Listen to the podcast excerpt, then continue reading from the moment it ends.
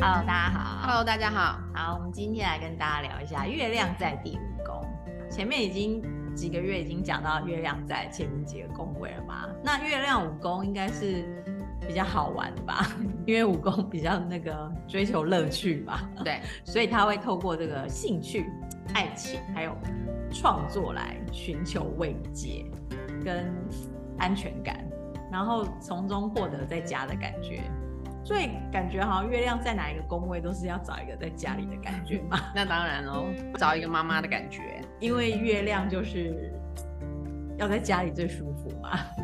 在妈妈旁边最舒服。但是我们不可能把妈妈绑在旁边啊， 有的人可能会有这个欲望，跟妈妈黏在一起。对，所以他说，我们可以在月亮落入的宫位看到母亲，因为月亮等于妈妈嘛，刚刚讲嗯想要跟妈妈绑在一起。那月亮五宫可能会在小孩身上重演成长过程跟母亲相处的模式嘛，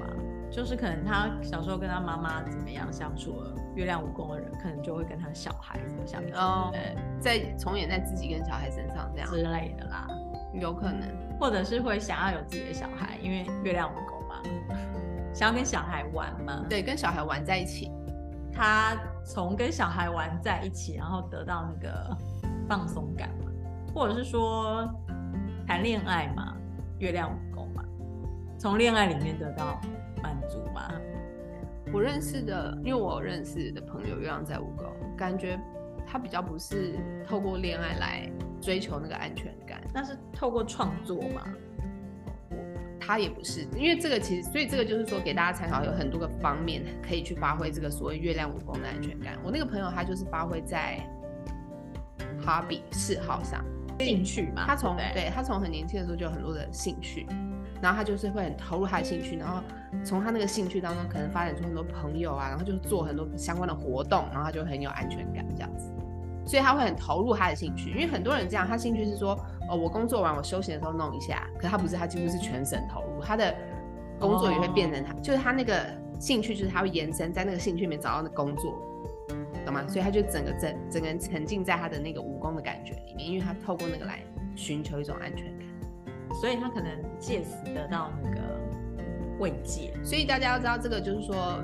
它有很多种发展的可能性。那当然，有没有可能另外一个月亮在五宫的人，他就是从很年轻的时候就一直谈恋爱，非常有可能。因为他从谈恋爱里面得到那个，他找到那个感觉，从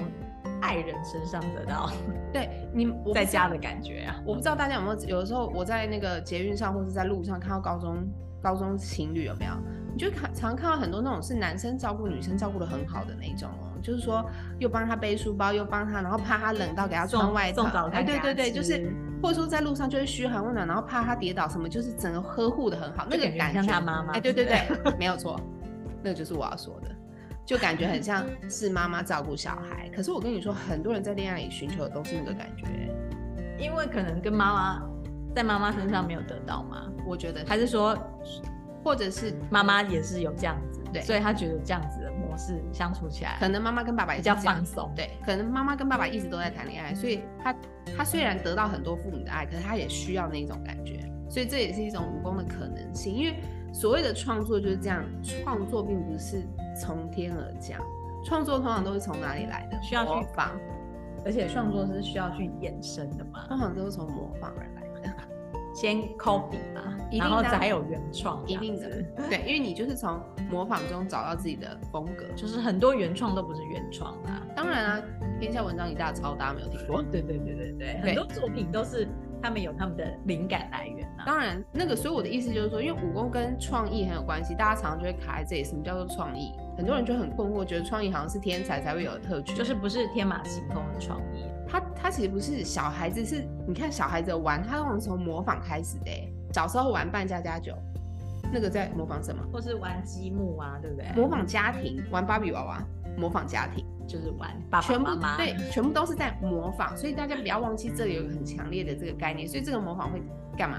你从中得到创造灵感，因为你模仿的时候，你会觉得哦，那我还可以变出不同的东西。所以在这里，就这个衍生出来嘛。没错，所以这里做这些事情，这个月亮我就会觉得很有安全感，很放松，它可以一直玩，一直玩，一直玩，所以他其实是喜喜欢那个玩乐的感觉嘛。哦，不停玩乐。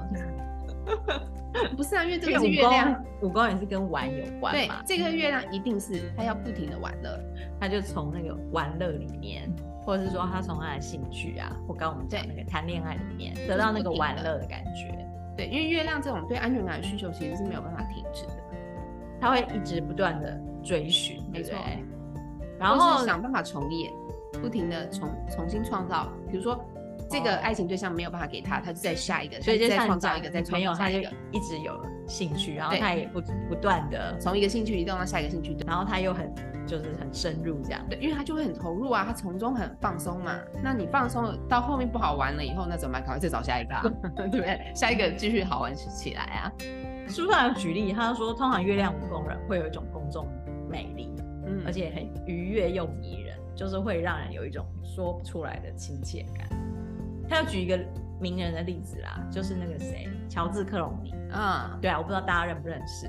对我们我们是认识的啦老一对辈的人，老一辈的人比较，他确实是很有公众魅力，没有错。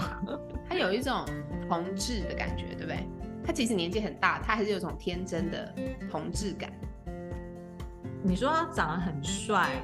也也还好长得不错，可对是他就是蛮有魅力的。对，那个愉悦就是有一种童，就是童心未泯啦，就是那个童心未泯的感觉，因为他就常有一种老顽童的感觉，因为他现在年纪大了嘛，可是那个顽顽皮的感可 觉，他年纪大了，。其实你也不会让人家觉得他很老。对呀、就是因为他有那个年轻、那个顽皮的感觉啊，对，所以他们都有一种公众魅力，或者说他们都很像小 孩子。因为在武功 嘛，对，真的啊、真的，他们都会有一种小孩子的可能 charm，他有一个童童心在吧。这个位置的那个童心会很而且感强烈觉我刚刚举的那个例子，他感觉就是他的魅力是那种男女通吃，就是男可能男生也喜欢，女生也喜对啊欢就是，小孩啊，对啊，就是他没有分性别，对，玩小孩，他就是一个很明显的例子。对啊，就是一个玩小孩的感觉。就是以前他不是有人讲他是那个同志天才吗？你看女生也蛮喜欢他的，然后他也他也有结婚啦，我觉得说不上来亲切感，就是因为他们有一种，因为小孩子是这样，小孩子很容易交朋友，对不对？有没有去公园常常不认识，马上就玩在一起了，就是因为他们有这就种大特大质家 所以不月亮认识都可以混在一月亮起。在武功的人，我那个朋友他就是这样，走到哪跟谁都可以聊起来，每个人他都可以聊，聊得非常开心。 跟我们刚前面那个前几集讲到月亮三宫不一样，月亮三宫要附近，嗯对 月亮五宫是每个人， 他真的，他到哪里，他到国外也是到处交朋友，就是好像那种小孩子有对常在路上跟人家打招呼的，hello hello 对那种的。没错。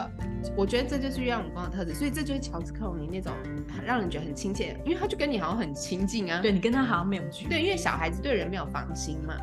举例我是觉得还蛮贴切的啦。对，所以大家就可以想象这个月亮在武功的那种那个魅力，对那个同志感，就是说亲切感。就是他们有一个很迷人的感觉啊，你无法，你很难形容。嗯我觉得就是让人家不太那个迷人，就是你，因为他对你没有设防嘛，所以你你相对你也不太会拒绝他。我觉得这是一个相对的，就是他们也不是说，因为他所以也没有月亮想要你从你身上得到什么。月亮武功可能也是一个不错交朋友的位置，哦，对我觉得是蛮会交朋友 的，因为他们既然就是有这个魅力来因为他讲啊就，想要他们想要好玩，他可能想要好好跟你的玩对啊对在啊一起，没，错，没有想到什么利害关系。呃，完全是没有利害关系在他们的这个人的脑海里 面。 利害关系可能是月亮二宫。 是别走，是别的位置，不是他。嗯好，那我们这个月亮武功就跟大家聊到这边，好，谢谢大家，拜拜拜拜。